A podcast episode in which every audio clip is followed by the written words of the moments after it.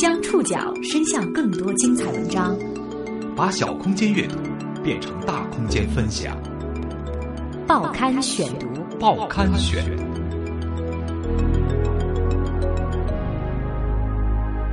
把小空间阅读变成大空间分享，欢迎各位收听今天的报刊选读，我是宋宇。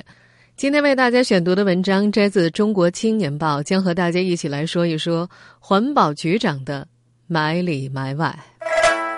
从二零一二年开始，“霾”成为中国人极其熟悉的汉字，它不时弥漫在这个国家的每一个角落，影响并改变着人们。没错，雾霾来了。全国半数以上城市出现的大面积的重度空气污染。我一招这个雾霾，我就咳嗽。在寒冷和雾霾之间二选一的话，人们还是愿意选择前者，这叫害害相权取其轻。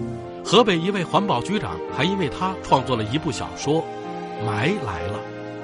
在这部二十四万字的长篇小说里，人物角色都跟雾霾有着千丝万缕的关系。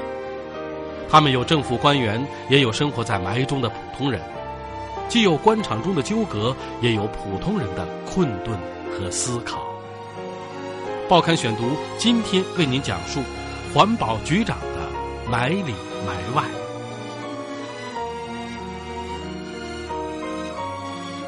从某种意义上说。作为一个地级市的环保局长，李春元有两重世界：现实的和虚构的。现实中，他是河北廊坊环保局副局长，还是当地分管大气污染治理工作的官员之一。在这块距离北京天安门广场仅四十公里的土地上，他成为对空气质量最敏感的人。虚构的，是他笔下的世界。去年，他出版了一部环保小说《霾来了》。在这部二十四万字的长篇小说里，人物角色都跟雾霾有着千丝万缕的关系。用李春元的话说，这是一部现实主义小说，情节基本上都来源于现实。这部出自环保官员之手，旨在反映和影响现实的虚构作品，在现实维度里制造出热度。在环保圈子里，他一时间炙手可热，因为其中涉及环保官员问责的情节，并且再现了这群基层官员的尴尬处境，所以被一些环保官员视为工作指导手册。而书里不可避免地描述了雾霾在生活当中的种种痕迹，在不少普通读者的眼里，它成了兼具专业性和故事化的防霾生活指南。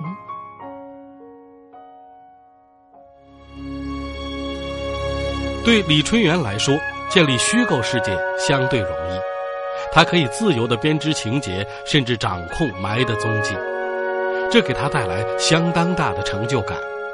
而在现实里，这位环保官员深感跟霾的斗争，每前进一步都要使出浑身解数。报刊选读继续播出环保局长的埋里埋外。小说是需要矛盾和冲突的。即使是业余小说创作者李春元也懂得这个创作规则。霾来了一开篇就抛出了一个针尖对麦芒的场景。作为小说的主要人物之一，易县环保局局长吕正天是在和县长的争吵中亮相的。起因是县长想把一笔给环保局治理污染用的预算挪到给安全生产管理局盖大楼去，而吕局长顶了县长这个提议。县长。污染这么大，霾这么重，咱不能光要政绩不要命啊！两个人的矛盾在对话当中升级，胡县长急了：“吕正天，你快当两年局长了，雾霾你也没治好，倒是让中央电视台把你该管好的小电镀、小炼油曝光了，这对全县招商引资的形象造成多大的负面影响啊！十五小，新六小，国家早明令取缔了，您当五年县长了。”县里怎么落得个十五小久打不绝的结果？您查一查，到底是谁在当托？该由谁负责呀？我看就该你吕正天负责。那你撤了我吧，你写辞职报告。按照李春元的情节安排，吕局长就这样被县长吊了起来，随后离开了令他失意的易县。李春元说：“小说里每个人物的命运都是经过他精心设计的，有很强的寓意。”而小说当中吕局长遭遇的不顺，在他看来，正是现实当中一些环保局长官场处境的写照。李春元从部队转业到廊坊环保局副局长岗位是在二零零八年，上任之后的第一刻就让他感到环保局长真不好当啊！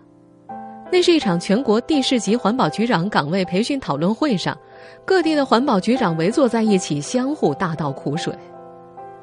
环保局长啊，经常被问责。哎，对呀，环保局长位子坐不稳呢。听了这些苦水，李春元当时心里就凉了半截。完了完了，进错门了。后来，部队宣教工作出身的李春元就那次培训会上的感受，写了一篇评论：如何看待环保人被问责？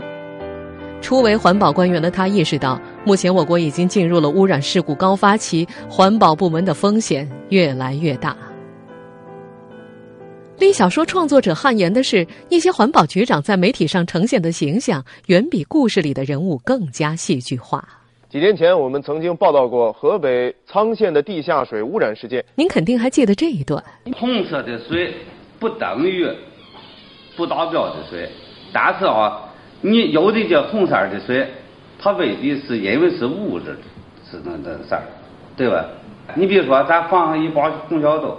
那里面也可能出红色，对吧？咱煮出来那个饭也可能是出红色，不等于不达标。在媒体追问地下水变红的话筒之前，河北沧州原环保局局长牵强的给出了一个水煮红小豆的解释，招致了舆论的嘲笑和炮轰。后来，这位红小豆局长被免了职。而在浙江温州下面的县级市瑞安。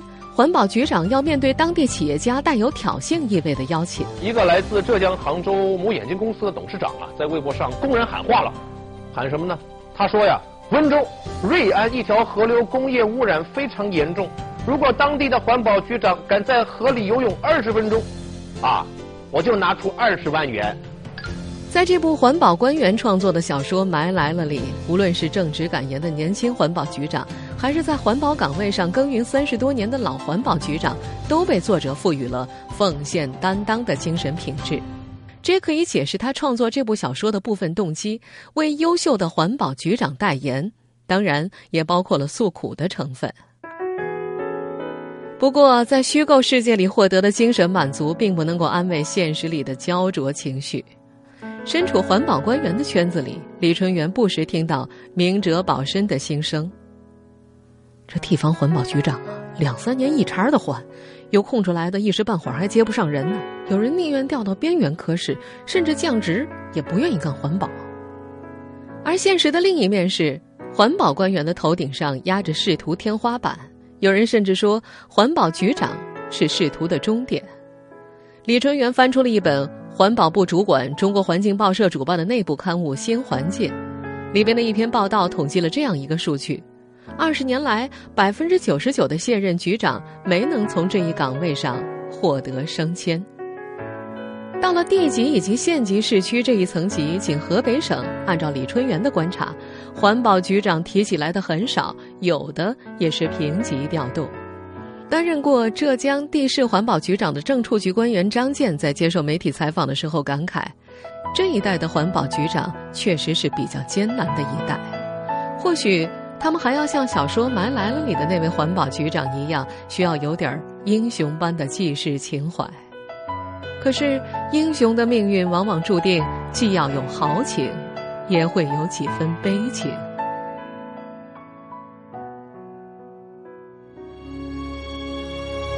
在小说虚构的世界里，吕局长被县长架空了以后，寻找他的继任者成了县里的难题。而在虚构没有抵达的地方，环保局长和政府领导之间的博弈正在上演。报刊选读继续播出环保局长的埋里埋外。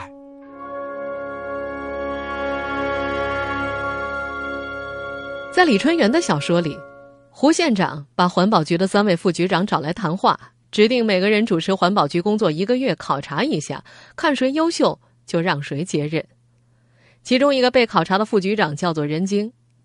当月，胡县长拉来一个项目，要在县城边上批块地建个化工厂。县政府办公室通知任京去开会，但是他借口高烧住院输液，让环评科长替他去开会。魔幻的情节就发生了。环评科长把看大门的老码头的电话给了县政府，在胡县长亲自主持的办公会上，议题就一个：各部门签字盖章走人。按照环评科长的要求，西装革履的老码头带着公章按时到会，按要求签字，按要求找对了盖章的地方。任务完成的很是出色呀，仅用半个小时，项目就批定了。没想到事后第三天。C 市市长到环保局检查工作时，看到了惊人的一幕：在易县上报的某化工厂审批项目表上，环保局、土地局两个单位盖的，竟然都是收发室收弃邮寄物品的证明章。当然，这个魔幻现实主义风格的情节纯属虚构。李春元表示：“啊，这看门大爷盖公章是艺术化的夸张了，现实生活里没有发生过。”不过，江苏省环保厅政策法规处的贺震读出了夸张背后的现实意义。这位在环保部门工作近十年的环保人评价：“埋来了。”抛开文学创作水平不谈啊，这部小说里的很多情节呢，都反映了现实。从环保工作角度来说呀，内容比较专业。这是李春元、贺震以及更多的环保官员不讳言的现实生态。前些年，环保局长处于上压下顶的尴尬位置，他们中流行着绕口令式的一句话：“顶得住的站不住，站得住的顶不住。”这描述的是有些地方领导决定上的项目，如果有环境问题，环保局硬挡坚持不同意，有可能被换岗甚至受处分；而想保住位子，则要服从上级领导的意志，触碰环保底线。长期关注环境领域的新环境执行主编曹俊在报道里这样写道：“在很多地方啊，环保部门很重要的一项任务是跑项目环评。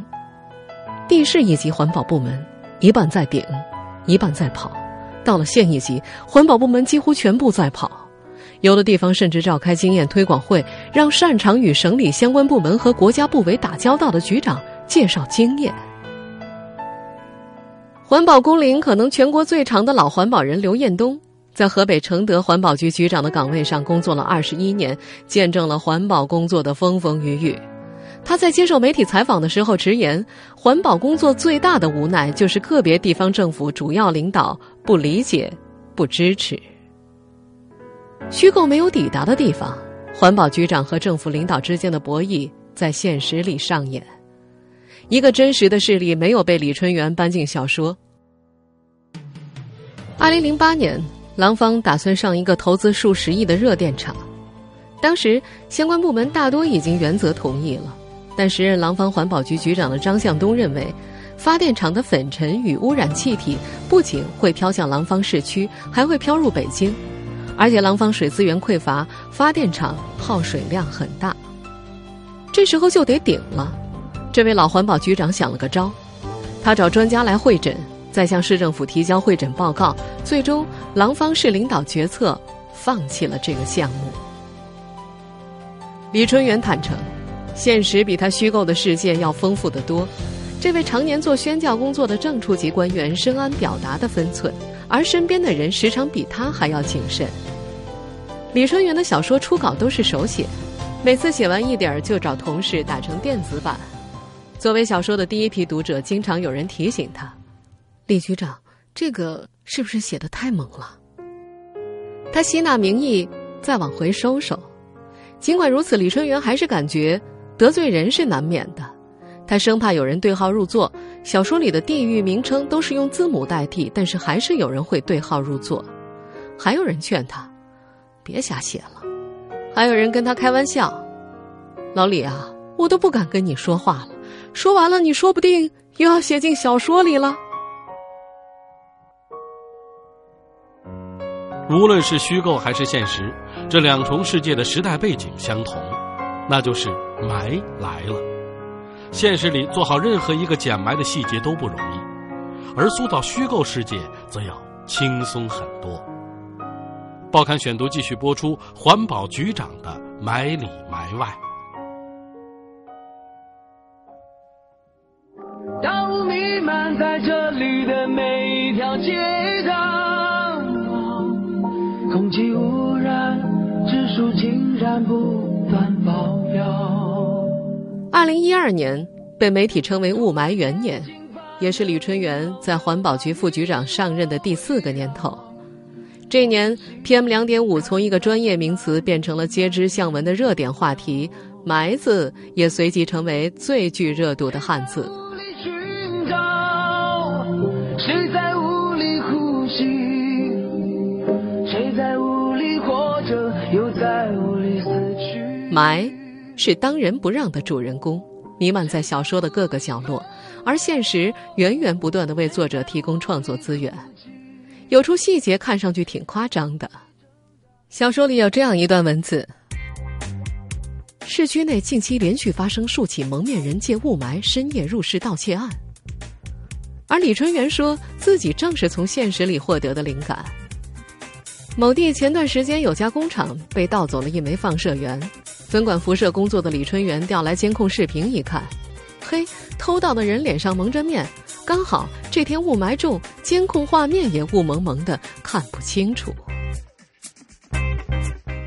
李春元对霾敏感了起来，不仅仅是他患有鼻炎的鼻子对霾的抵抗力尤为薄弱。更重要的原因是他被推向了跟霾做斗争的最前线。他从二零一四年开始担任廊坊市大气污染防治工作领导小组办公室（简称大气办）的副主任。这个字数很长的头衔令他深感压力很大。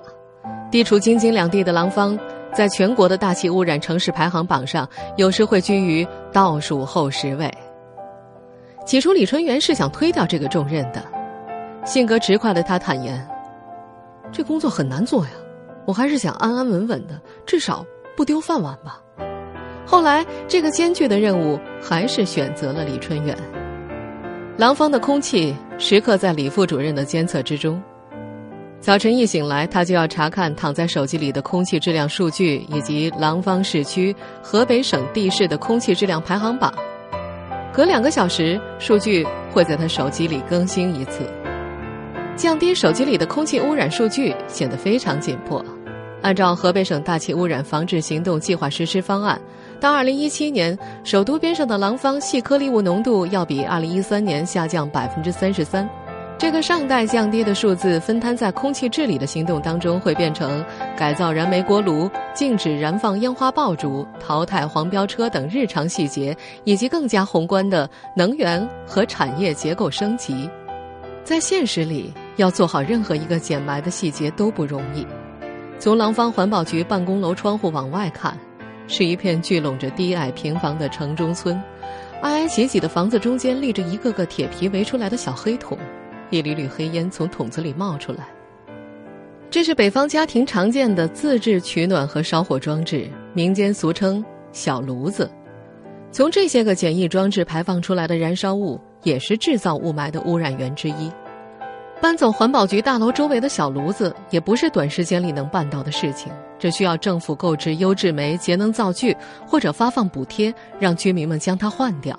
李春元说：“老百姓啊，取暖和做饭是不能停的，这是民生问题。近期啊，正在替换这一片的小炉子。治理现实中的空气污染，任重而道远，而塑造虚构世界则要轻松很多。”李春元算下来，写完这部二十四万字的长篇小说，只花了一百多天的时间。他平日衣兜里总是装着撕下来的一页页台历纸，在空白页上随时想写就写。有时他走在路上，突然想到什么了，就趴在路边的垃圾箱上写了起来。他特意强调了一个细节：廊坊街边的垃圾箱是平面的，环卫工人擦得很干净。他原本没有创作长篇小说的野心。最初写作的动机也不是纯粹的文艺目的，他一直分管廊坊环保局的宣教工作。过去向公众宣传环保的传统做法是印刷宣传册，但是他发现这种小册子在广场上散发之后，一般只有跳广场舞的大叔大妈们偶尔翻看。说教的传播效果在李春元看来不太理想，他考虑用文学的形式向大众普及环保观念。他从二零一二年开始写短篇的环保小说，在当地日报上连载。从读者的回馈当中，热衷写作的李春元在环保时评之外找到了新的创作兴趣点。就在李春元创作的同时，环保执法的腰杆子也逐渐挺了起来。二零一三年九月，国务院出台了大气污染防治行动计划。这一年，两高颁布了新的司法解释，为依法严打环境污染犯罪编织了法网。现实有时候比小说要进行的更快。新的环境保护法从今年一月一号开始实行。这部二十五年来首次经过修订的中国环境领域基本法，被认为是一部长牙齿的法律。在业界人士看来，新增的规定。政府的主要负责人在面对政府的违法行为造成严重后果时，要引咎辞职。这一条款为这部堪称史上最严的环保法添上了锋利的爪牙。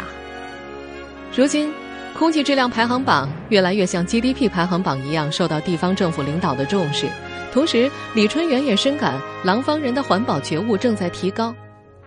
去年北京 APEC 会议期间，他看到一位网友提议说，为了减少雾霾，可以少吃炒菜，多吃拌菜。